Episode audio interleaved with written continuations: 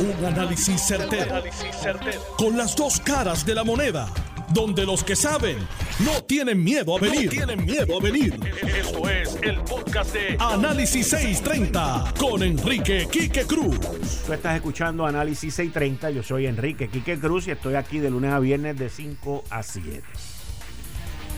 Por un lado, uno escucha a la designada secretaria de Educación, Elba Ponte Santo, dar una conferencia de prensa. Muchas gracias, mi querido amigo, que duró un par de horas y preparándose también para la interpelación que viene eh, más tarde en esta semana, eh, propulsado por dos legisladoras, la presidenta de la Comisión de Educación y la presidenta de la Comisión de Salud, en el departamento, digo, en la Cámara de Representantes y escuché la conferencia que estas dos legisladoras dieron y Sol Higgins, por ejemplo, de Macao, yo soy madre, estoy preocupada, mis hijos han estado en mi casa todo este tiempo, no se han enfermado y, y la otra representante pues también con el Departamento de Educación. Y miren, el problema que estamos teniendo en nuestra querida isla y es en el mundo entero es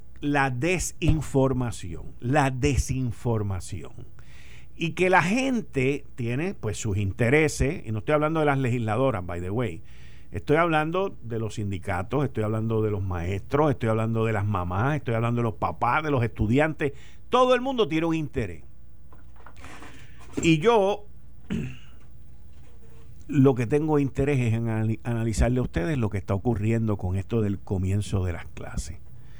No solamente surge esta conferencia de prensa de estas dos legisladoras, que lo vi por Noticel, pero también surge un memorando que prepara uno de los analistas de datos del Departamento de Salud, que con fecha del pasado viernes 28 de enero, y que inclusive este analista de datos logra que el periódico El Nuevo Día le publique parte de su memorando en la página 10 del periódico de hoy. Todo esto tiene que ver con el comienzo de las clases. Por un lado, sale la secretaria hoy y dice, estamos mirando el 3 de marzo como una fecha tentativa. Eso es lo que no dicen. ¿ves? Dice, no, el 3 de marzo. Digan el 3 de marzo como fecha tentativa. Y la secretaria muy elocuentemente dice que están mirando un número de escuelas, pueden ser cinco, pueden ser 100, pero lo que deberían ya de estar dejándole saber a la gente es que van a ir de poquito en poquito. De que esto, porque la gente también se visualiza las cosas y lo primero que piensan es en el caos. ¿Ves? Que el 3 de marzo van a abrir 600 escuelas. Diablo, no, no puede ser así y no va a ser así. Yo aquí les he dicho a ustedes que el Departamento de Salud y el Departamento de Educación lo mejor que pueden hacer es comenzar a dejar que las escuelas privadas, ya este mes o el mes que viene, comiencen a abrir y a correr y monitorear muy de cerca las escuelas privadas porque son menos y ustedes pueden mirar el comportamiento. Pero ¿qué pasa? Que este memo que escribe Daniel Danilo, perdón, Danilo Trinidad Pérez Rivera, pues tiene, tiene sus intereses. Se ve claramente. El, memo va dirigido a Wilmary de Jesús, coordinadora del proyecto Vigilancia de Escuela. También va dirigido a, a Fabiola Cruz López, que es la directora, epidemióloga. Y entonces desde el principio uno ve la tendencia que lleva el memo. El memo comienza diciendo, sirva el siguiente informe para propósitos de resumir evidencia levantada en Puerto Rico y otras jurisdicciones. No dice cuáles son las otras jurisdicciones sobre el impacto apertura de las escuelas en el transcurso de la pandemia. La única otra jurisdicción que yo veo aquí es la de Inglaterra. Y usted no puede, no puede comparar Inglaterra, no puede comparar Alemania, no puede comparar a Japón, no puede comparar inclusive muchos estados de la nación norteamericana con Puerto Rico. Entonces, él habla aquí de lo que pareciera ser altamente probable, que extralimitaciones en la detección de casos presentan un riesgo sin superarse. Y por ahí sigue. Entonces habla de que el CDC no ha cambiado sus su, no ha actualizado su política desde el 8 de enero. Mira, el memo tiene fecha del 28 y uno dice, diablo, desde el 8 de enero. Mira, brother, lo que han pasado son 20 días. Y no necesariamente el CDC está cambiando su, y actualizando su, su plataforma todos los días. Lo que sí hay una cosa que es bien clara, científicamente probada, es que los niños, los niños se contagian menos que los adultos y que los niños tienen un sistema inmunológico del cual Danilo no puede hablar ni yo tampoco. Yo me estoy refiriendo a escritos de científicos que el sistema inmunológico de estos niños funciona de una manera mucho más rápida y eficaz. Y el de los adultos no. Los niños ni son supercontagiadores del COVID, ni se infectan de la misma proporción de los adultos ni como sufren la enfermedad padecen los mismos efectos devastadores que los mayores. En la mayoría de los casos ni siquiera dan positivo a las pruebas PCR, pese a ser portadores. ¿Por qué? La respuesta no es simple.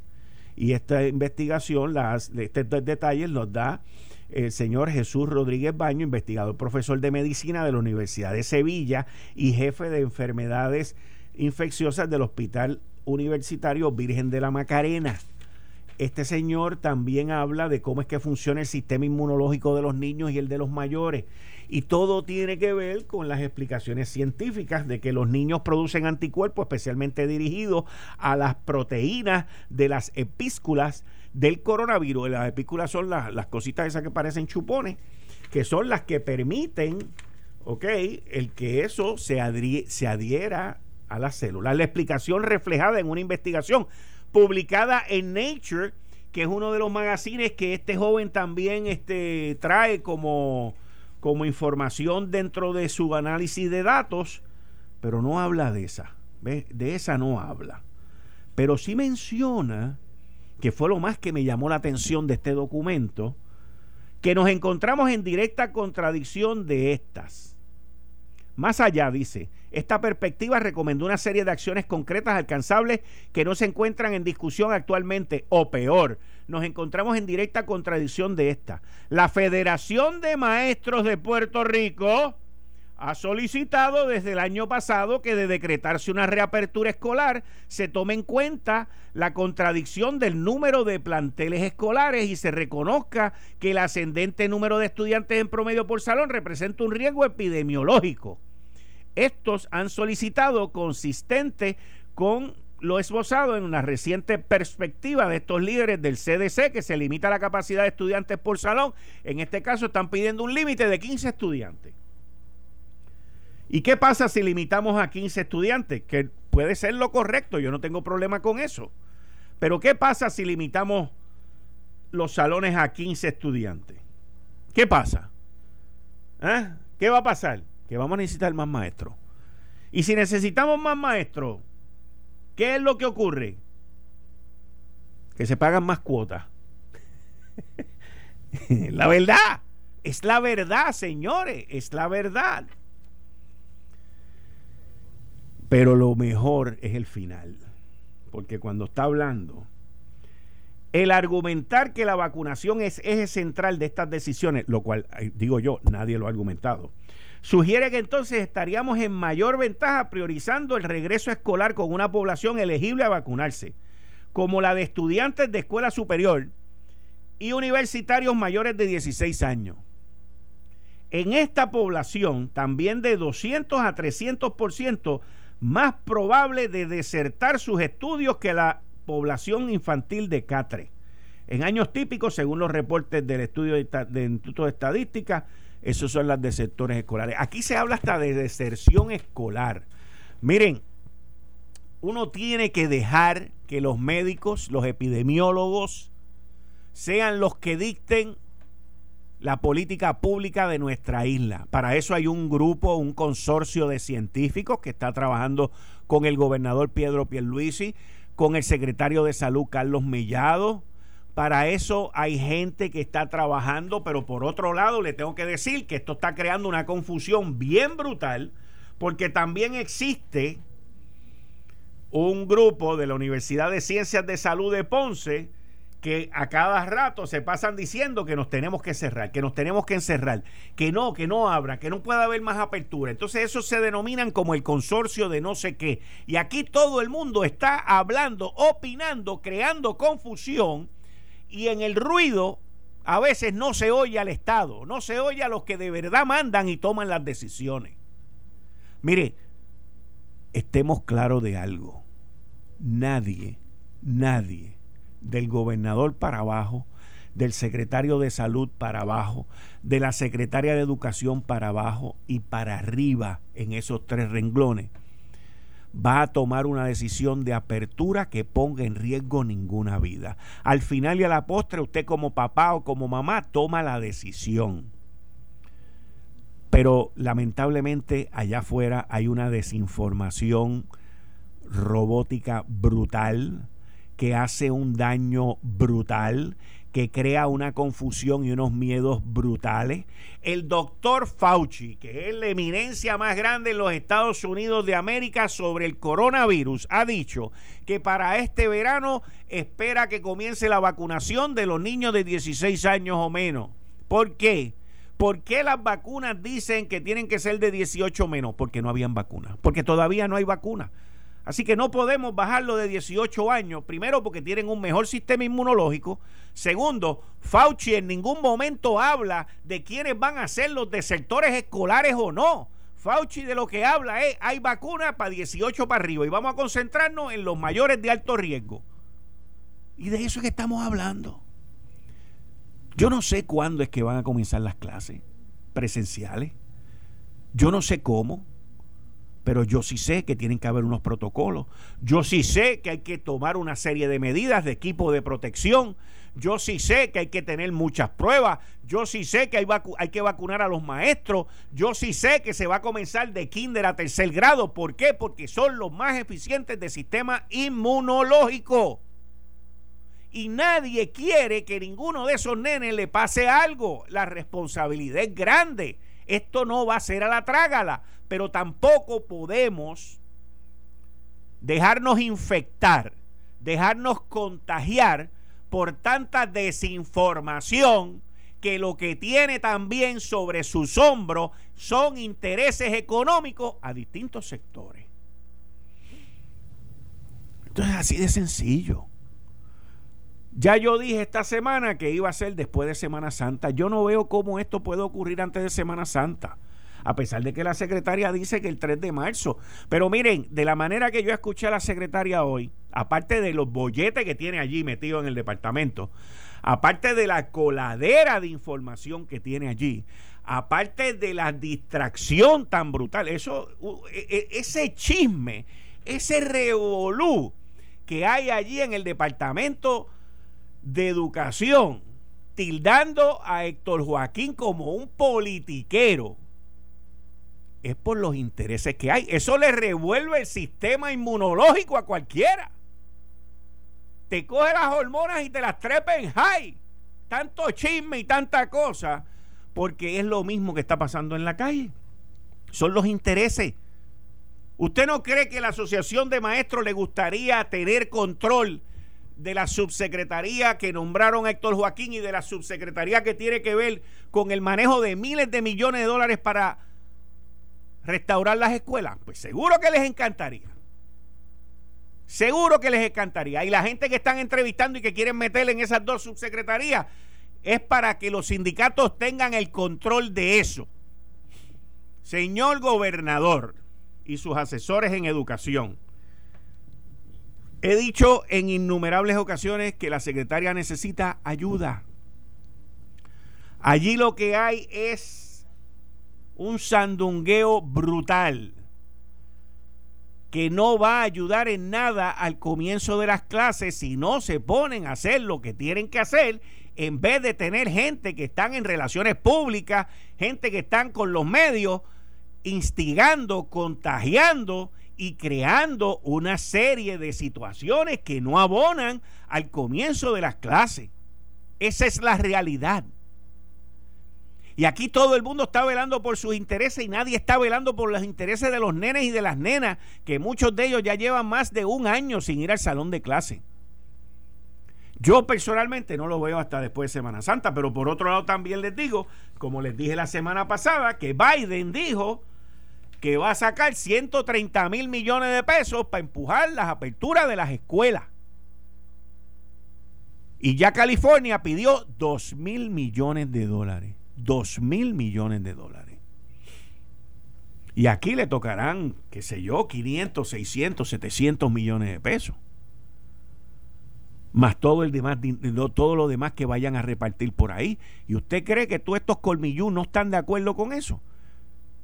Y no saben que eso viene para acá y que ellos son los que quieren repartir el bacalao ¿Y quién es el que pone el arroz? ¿Y quién pone la bichuela? ¿Y quién pone el taco? ¿Y quién pone la pizza sin salsa?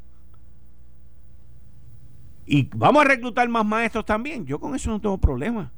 Pero vamos a estar algo bien claro desde ahora. Bien claro desde ahora. Yo estoy seguro que en el verano van a haber clases. En el Departamento de Educación lo que hay es un desastre. Y ahora están creando un desastre interno y externo.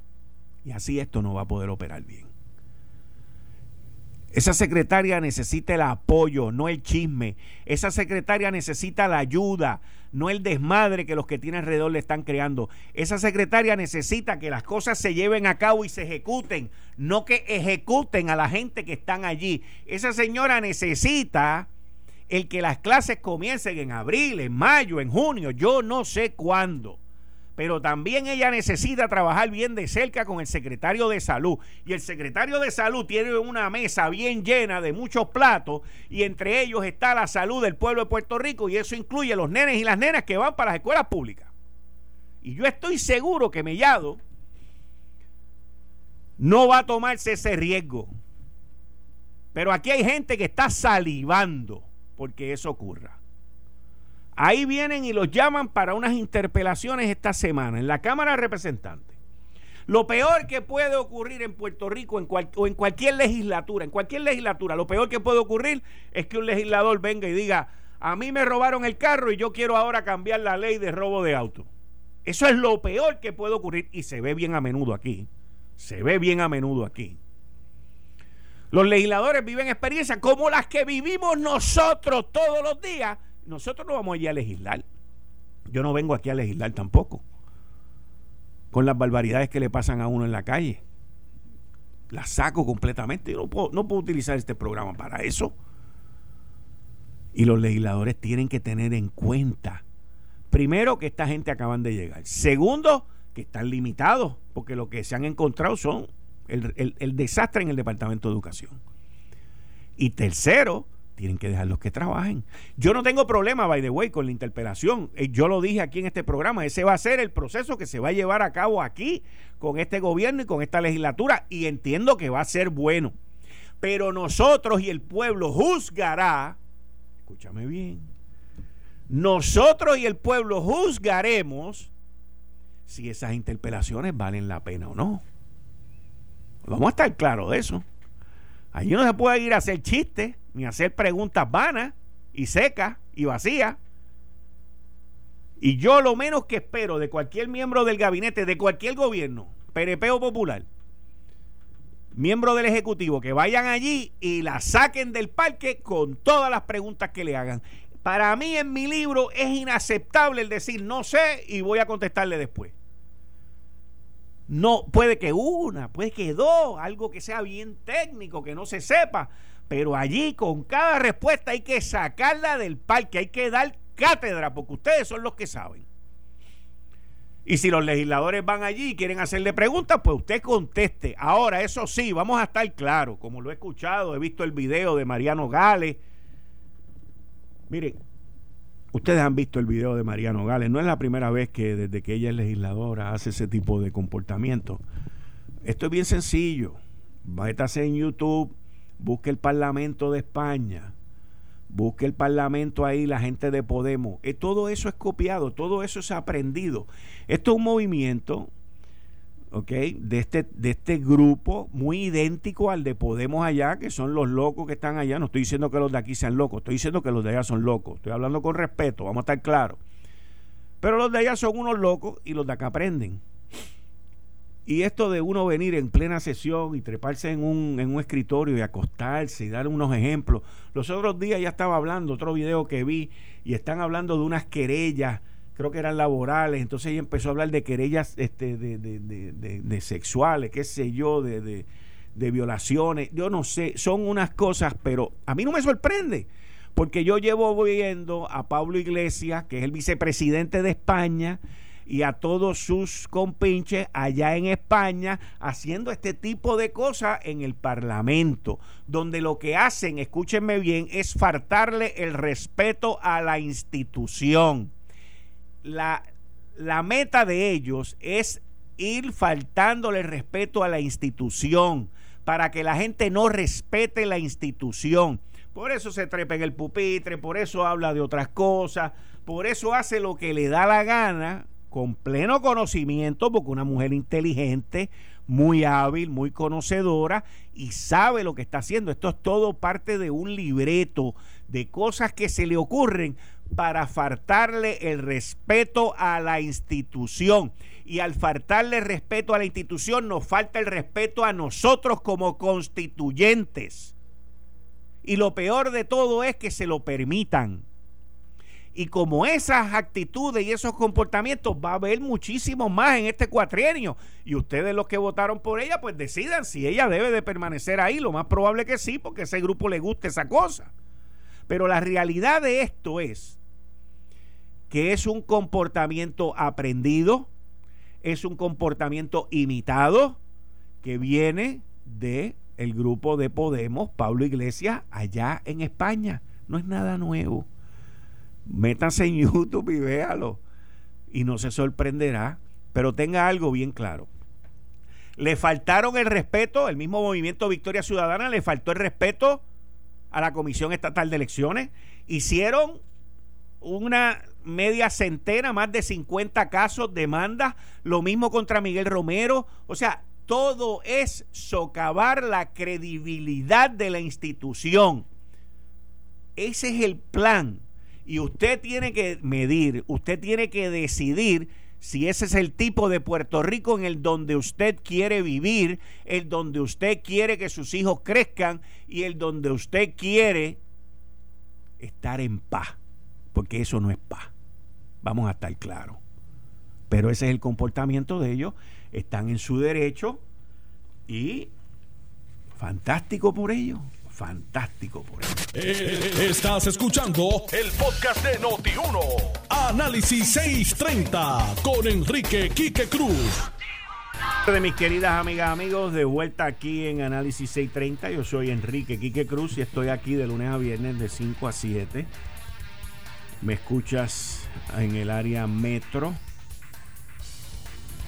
por el 94.3 FM en tu radio en el área metro y en el FM en el área oeste por el 99.9 FM.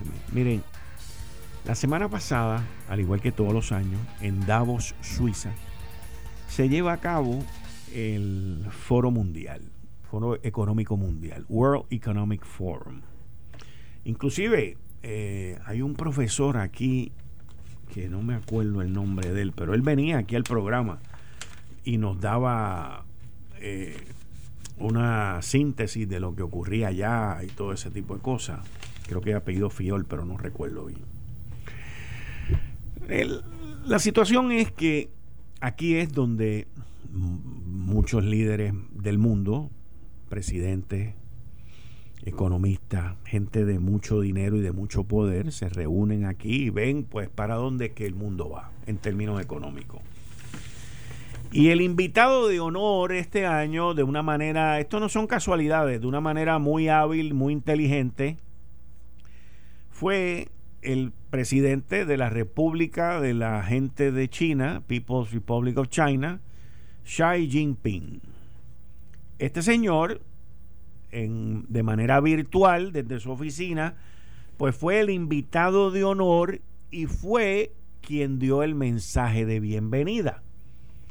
El, señor que es alemán, Klaus, eh, que es el, ¿cómo le llamo esto? El maestro ceremonia, el moderador, lo que le faltaba era arrodillarse frente al líder chino Y el líder chino ha dado un discurso como si él fuese el presidente de la número uno de la nación más poderosa, número dos de la nación que va a decir cómo es que van a estar las cosas de ahora en adelante, y número tres, y más que nada, de una nación que respeta los derechos humanos de sus ciudadanos.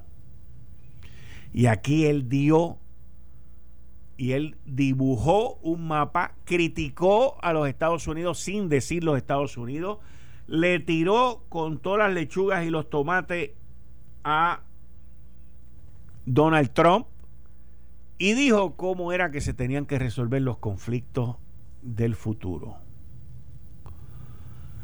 Abogó por los países que no están desarrollados, abogó por los derechos, abogó por la igualdad de oportunidades. Este discurso se dio el 25 de enero y él comenzó dando una historia sobre lo que había ocurrido el año pasado, en el 2020, del COVID, la recesión, la pandemia. Él no dijo que ellos lo habían creado y que ellos habían causado todo este revolú, pero dio una frase que es la que ha recorrido el mundo entero y dijo, el mundo no volverá a ser como antes. El mundo no volverá a ser el mismo. Y entonces él propone el que se haya más diálogo, él propone el que los problemas mundiales se discutan. Él dijo que esta ha sido la recesión más eh, dañina, más grave desde la Segunda Guerra Mundial y que aún con los trillones de dólares que se han repartido alrededor del mundo en paquetes de ayuda, todavía hay mucha incertidumbre sobre el futuro de la economía. Que hay que abandonar el prejuicio ideológico, e ir a una coexistencia que sea además de mayor paz, donde nadie es superior al otro, donde las diferencias no pueden crear alarma y mucho menos arrogancia, prejuicio y odio de imponer lo que yo creo sobre el otro. Eso se está refiriendo a todos los líos que tuvo con, con Donald Trump, claramente. Debemos de, debemos de cerrar las diferencias que hay entre los países desarrollados y no desarrollados. Y les digo, él, él trae esto porque China ha invertido miles de millones de dólares en África y los Estados Unidos no ha hecho nada en África. China se ha, China se ha quedado con aquello allí prácticamente. ¿Por qué? No es porque los chinos sean buenos y no es porque ellos les guste la, filantropía ni nada de ese tipo de cosas. Es que la mayoría de los metales que se utilizan para hacer celulares, para las nuevas tecnologías y todo eso, pues hay unas minas en África y los chinos vienen, compran y te construyen un estadio, te construyen un acueducto, eh, a Nicaragua le ofrecieron construirle el canal, un canal que cruza del Pacífico al, Atlántico para competir con el canal de Panamá. Así que, ah, los chinos son los más que contribuyen al, al, daño que hay en el, en el clima. Pues él habló del cambio climático y de todas las cosas que China iba a hacer y las acciones de apertura, de inclusión, que no podía volver a haber otra guerra fría, que la confrontación nos iba a llevar a una calle sin salida, que todo debe ser manejado por las leyes y los el diálogo internacional y no por uno imponerse sobre el otro. Que los campeones van a ser los que trabajen con las leyes, the rule of law, la ley y el orden internacional y que los conflictos entre los estados, entre los países, deben de ser regulados por organizaciones internacionales. No que aparezca uno que es más fuerte que otro y le haga un bullying, lo empuje y haga lo que le dé la gana. Al igual que los derechos de igualdad entre los países y construir una comunidad mucho más saludable alrededor del mundo. Para poder construir lo que va, lo que él ha construido en China, que es un país de un socialismo moderno. Y él dice que China va a estar libre de emisiones de dióxido de carbono para el 2030 y neutralidad antes del 2060. Ni él y yo vamos a estar por aquí en el 2060, vamos a estar claros de eso. ¿Ok? Y uno tiene que, uno, que hay que actuar con más apertura con la comunidad científica. Y que hay que erradicar la pobreza, que la globalización, la apertura, la inclusión, que esto es solamente un planeta, Tierra, para la humanidad, que tenemos que estar unidos y trabajar unos para otros, y no ser arrogante, no empujar a la gente y dejarlos allá solos, porque eso siempre eso con eso no se va a triunfar y que hay que compartir en el futuro con mankind, con la humanidad. Que tenemos que seguir juntos, encontrar armonía y cerrar esa brecha entre los países desarrollados y no desarrollados y afianzar ese empuje global por el clima en, en contra de los problemas del clima y el COVID. Y China, como les dije, ha invertido miles de millones de dólares en África. Este señor, con su calma, pastosidad y tranquilidad, llenó, como dice el compañero que está aquí los lunes, Héctor El Marrón Torres, llenó el espacio que los Estados Unidos dejó vacío. Los Estados Unidos no mandó, no envió a nadie de alto rango y el presidente chino se aprovechó. El presidente chino dio todas sus quejas. Miren, yo, yo me tomé como una hora ver este discurso. Y aquí eh, a mí me gusta ver los discursos para, ustedes saben que a mí me gusta leer la foto, ver lo que ocurre en las facciones. Aquí no hay nada de eso.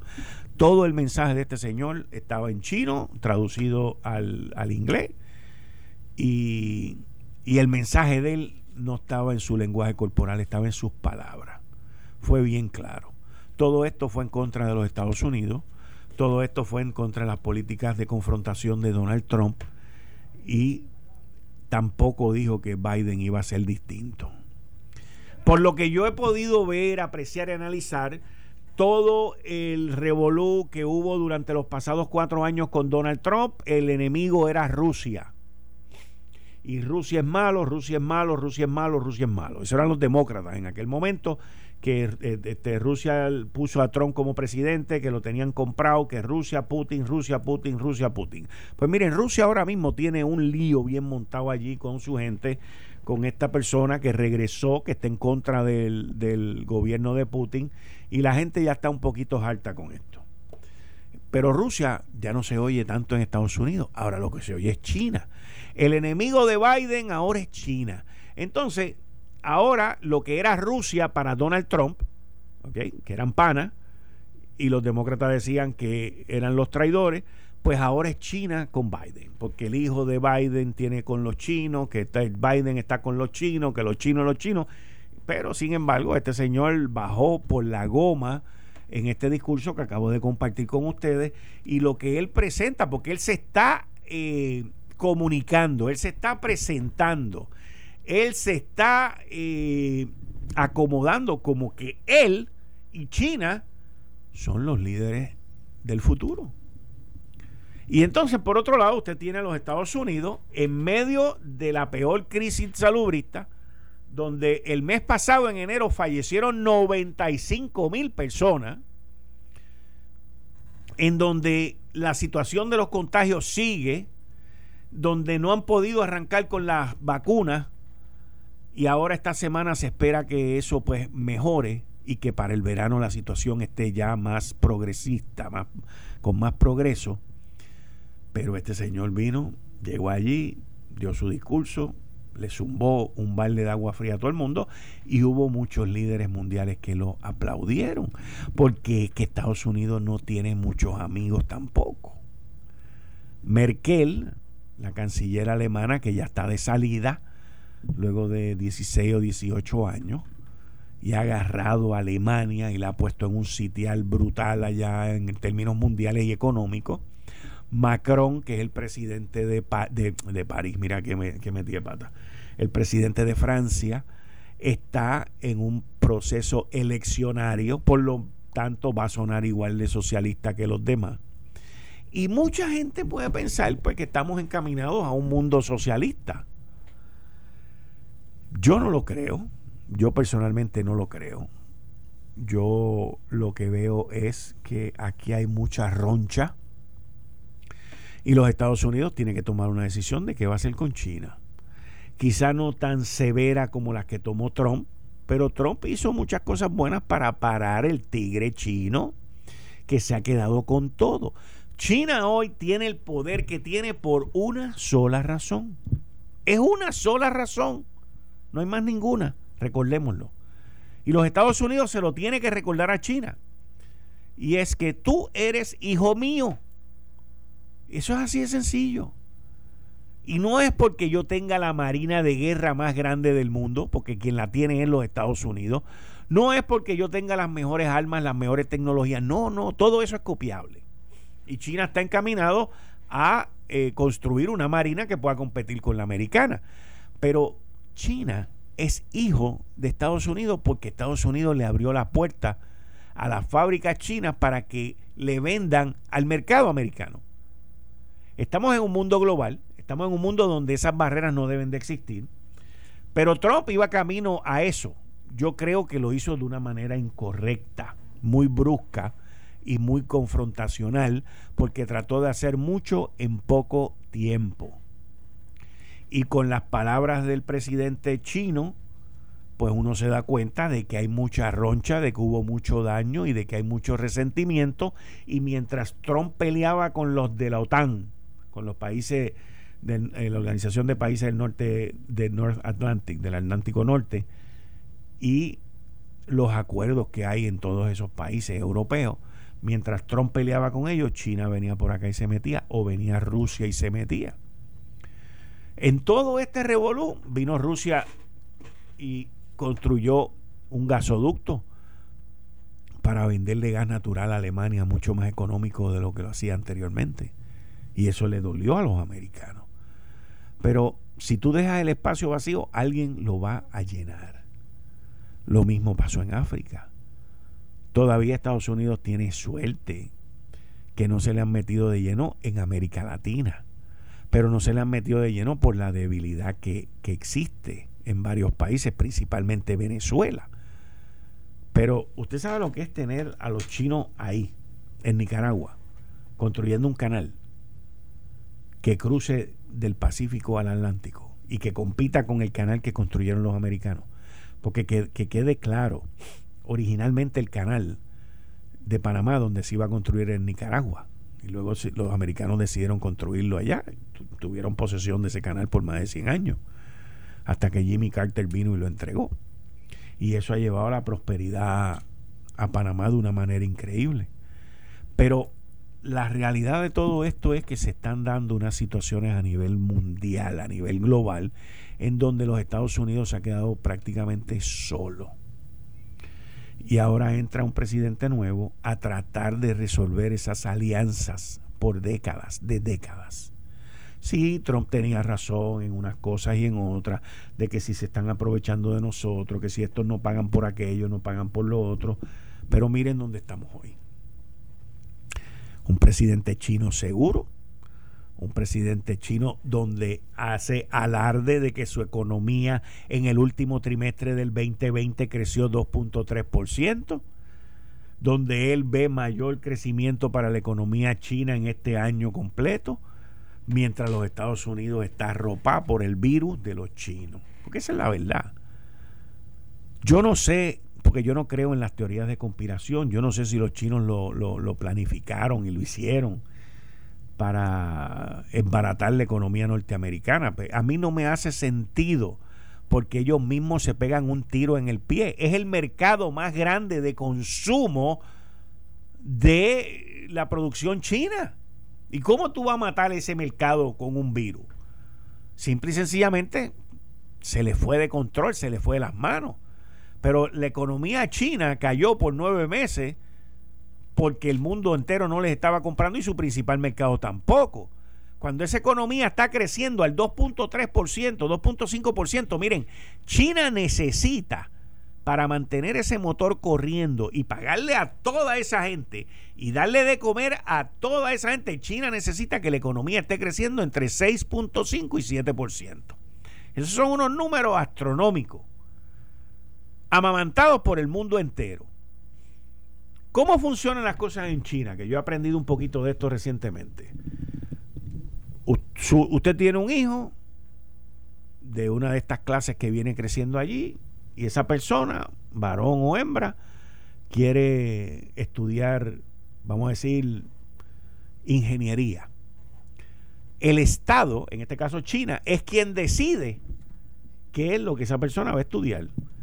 Y aquellos que son los top, top, top, top, top, pues van a estudiar ingeniería en las mejores escuelas de ingeniería del mundo y para allá mandan miles y miles y miles de chinos educándolos para que regresen a China y les enseñen allí cómo hacer las cosas. Lo mismo con la arquitectura, lo mismo es con todo. Ahora mismo hay cientos de miles de chinos estudiando en la nación norteamericana. Estudiando, aprendiendo del sistema americano, aprendiendo cómo se hacen las cosas para regresar allá y hacerlo allá. Usted sabe que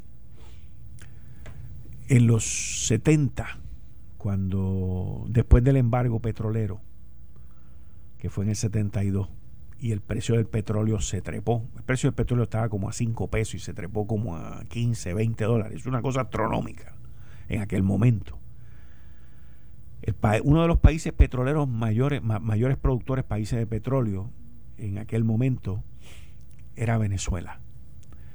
Venezuela estableció un proyecto de agarrar a los venezolanos y enviarlos a las mejores universidades de los Estados Unidos estudiar ingeniería. Prácticamente todos estudiaban ingeniería. Yo no conocí uno que no estudiase ingeniería. Todos estudiaban ingeniería. Pago por el Estado en la nación norteamericana. Eso cuesta un billete. En la universidad donde yo estaba estudiando, en una universidad pequeña, habían como, éramos como entre 11.000 y 12.000 total número de estudiantes en la universidad completa. Ahí habían como 200 venezolanos.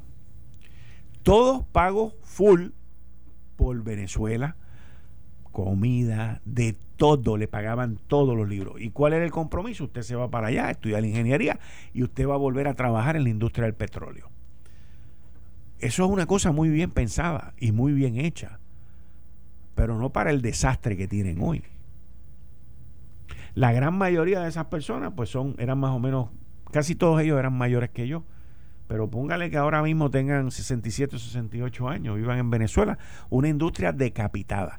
El país que tiene, el segundo país en el mundo que tiene los mayores abastecimientos de petróleo, creo que son o el primero o el segundo, están ellos y Arabia Saudita, en el mundo hoy en día no produce ni dos millones de barriles de petróleo.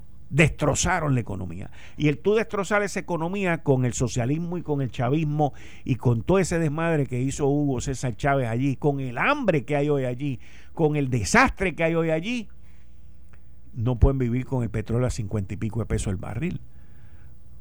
Hugo César Chávez se hizo el cheche de la película cuando el barril estaba en 160 y él tenía chavo para regalar y para repartir y para comprar el que le diera la gana. Y esas son las políticas que ciertos gobernantes, ciertos presidentes establecen en los países y terminan destruyéndolos. Ese golpe de Estado que ocurrió este fin de semana en Myanmar, donde desde el 2011 para acá hay un gobierno democrático, los militares se dieron el poder, construyeron una constitución, y le cedieron el paso a la presidenta, premio Nobel, y la mujer ganó por creo que fue 90 y pico por ciento de los votos. Y los militares reclaman que hubo fraude. No hubo fraude. La gente no quiere que los militares vuelvan.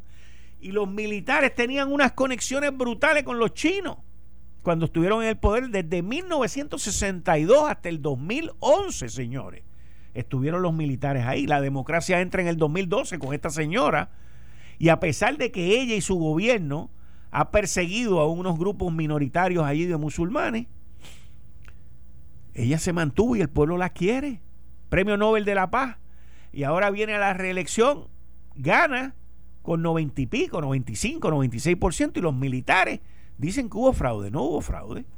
Entonces los militares, hay una cláusula en la constitución que escribieron los militares que dicen que si hay una sospecha de fraude o lo que sea, ellos pueden tomar el poder. Entran, toman el poder por un año, el año que viene hay elecciones.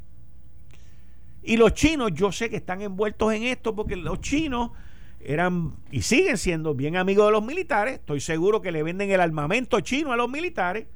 Y la señora también tenía muy buenas relaciones con los chinos. Los chinos invierten allí, reparten buen billete allí para crecimiento y la economía y todo eso. Tú lo necesitas, es el más grande que hay en esa, en parte del mundo y en el mundo entero. Y yo me voy a la segura que China se va a meter y va a decirle a los militares, cójanlo con calma, quédense ustedes ahí, dejen que la señora entre y ahora ellos son los pacifistas, los democráticos y los que arreglan las disputas en Asia, llenando un vacío en lo que los Estados Unidos está bregando con qué? Con el virus que ellos crearon. Y usted puede que no le interese o puede que no le llame la atención lo que le estoy diciendo, pero es que esto va, esto tiene un impacto sobre esta isla tiene un impacto bien brutal. Ahora el tema en todo momento es el ambiente climático y el ambiente climático. Ahí en el fin de semana salió un artículo en el periódico El Nuevo Día, están los de la EPA, está todo el mundo, para el final y a la postre, porque yo me leí el artículo completo y yo dije, pero ven acá, este, aquí está la, la de la EPA de aquí, está el regional de la EPA, que si la compañía tal descarga 1.6 millones de toneladas de no sé qué, y el otro descarga 100, 300 mil, el otro descarga no sé qué, pero tenga algo, tenga algo bien claro. Y para eso uno se tiene que leer artículos y expulgarlo. Tenga algo bien claro. Todos cumplen con la EPA. Todos cumplen con la EPA. Todos. Ninguno está dañando el, el ambiente aquí ni nada de esa vaina. Todos cumplen. Hasta la carbonera cumple con la EPA. Vamos a estar claros. Lo que pasa es pues que hay unos empujes y ahora con esto del cambio climático y ahora con la entrada que hizo este Joe Biden y con todo esto que está ocurriendo, miren, son cuestiones económicas, aquí hay unos intereses brutales que van por encima de todos nosotros. Ahorita el individuo viene y dice, mira, le voy a comprar un carro eléctrico a todo el mundo y van, vayan para allá y compren el carro eléctrico y se acabó. Pero las cosas no funcionan así. Porque todo lo que te regalen, de alguna manera u otra, tú lo vas a tener que terminar pagando. De alguna manera lo vas a tener que pagar. Y les hablo de esto, mis queridas amigas, amigos, porque estamos empezando un nuevo cuatrienio. No en Puerto Rico, en el mundo, con un nuevo presidente. El presidente chino fue electo con regulaciones especiales. El tipo hicieron una enmienda y el tipo volvió allí, va a estar ahí forever and ever porque le tengo que decir la verdad. Desde que yo recuerdo de China, lo que este individuo ha hecho, una cosa impresionante, pero lo ha logrado porque los Estados Unidos se lo ha permitido, porque le abrió el mercado. Sin el mercado norteamericano, los chinos no llegaban a donde llegaron. Punto. Y eso quien lo hizo fue Richard Nixon. Así que hay que estar pendiente a ver cómo Biden se va a comportar con los chinos, con el mercado chino y cómo van a arreglar eso, pero peor aún, cómo van a arreglar todas las garatas que han surgido con los aliados europeos. Y en el Caribe y en América Latina también hay problemas serios, serios, serios. ¿Por qué? Por las debilidades que hoy está mostrando los Estados Unidos. El mero hecho de no estar presente es una debilidad. Esto fue el, podcast de Notiuno. Análisis 630 con Enrique Quique Cruz. Dale play a tu podcast favorito a través de Apple Podcasts, Spotify, Google Podcasts, Stitcher y notiuno.com.